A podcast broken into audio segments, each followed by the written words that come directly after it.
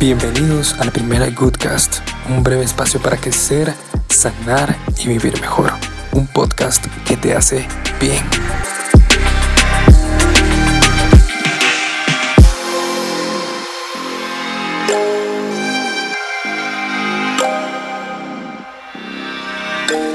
Ya se acaba este año y gracias a la vida y Dios tuve una llamada que cambió todo este episodio una mini sesión de coaching que se alineó con mi certificación de programación neurolingüística y casó re bien. La llamada fue algo breve. Un amigo no se encontraba bien porque lo que dicen de él genera una conducta que lo está llevando a un posible despido de su trabajo. Nos pusimos a analizar juntos y, y deducimos que es un poco complicada la situación porque tenía muchas cosas arraigadas de su pasado y le estaba afectando a tal punto que no puede responder positivamente hacia ese problema. Y pensé en comparación al amor. Es bien complicado separarte de lo que amas, pero los problemas son más complicados separarlos de la costumbre. Así es, si algo te cae mal, si algo ya no te gusta, si algo te incomoda, sigues ahí sumándole horas, sumándole a la cuenta de perder el tiempo. Y al final Tienes que entender que te tiene que importar poco el miedo cuando lo que pierdes es la libertad de ser como quieres ser.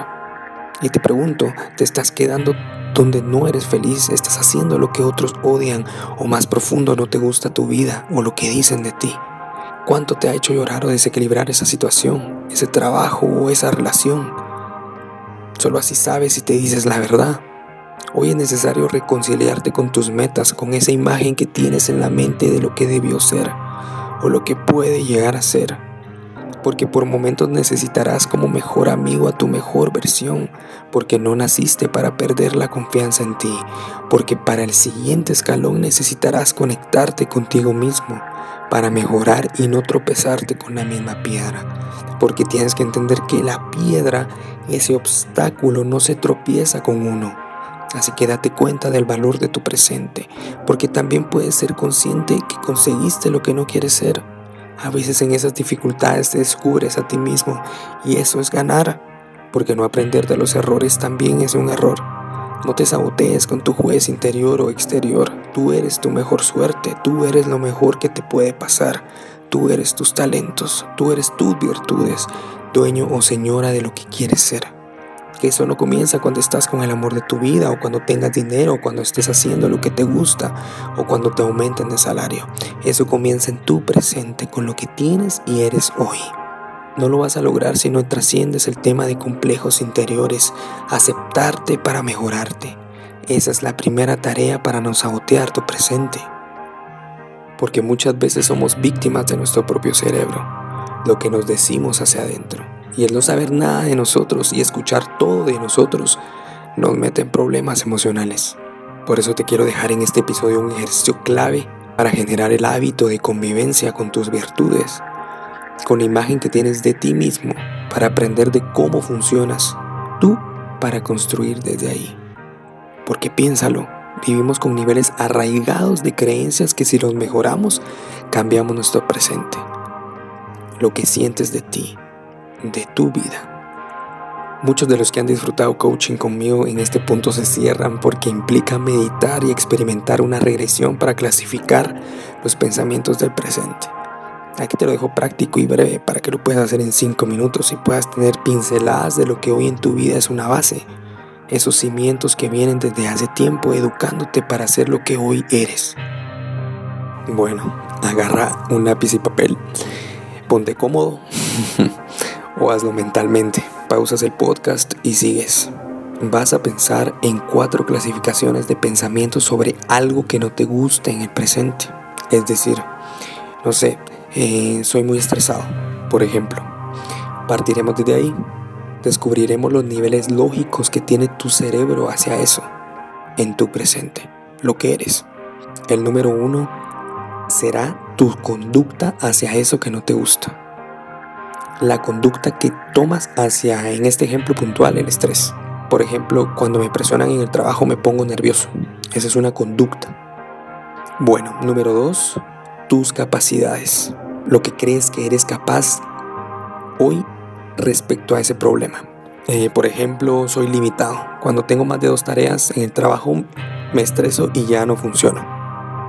Número 3. Tus creencias respecto a tus valores, lo que piensas de esa situación. Por ejemplo, tengo la creencia arraigada de que me enseñaron a poner la otra mejilla. Entonces eso lo uso en el trabajo para no delegar. Me tengo que cargar el doble de trabajo porque soy una persona buena. Me enseñaron a ser bueno.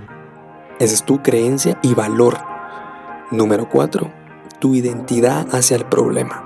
No soy importante. Adopto un personaje tímido y necesito a alguien que, que me valore para no estresarme. Por ejemplo, esa es tu identidad hacia ese problema. Eres muy tímido y no eres responsable.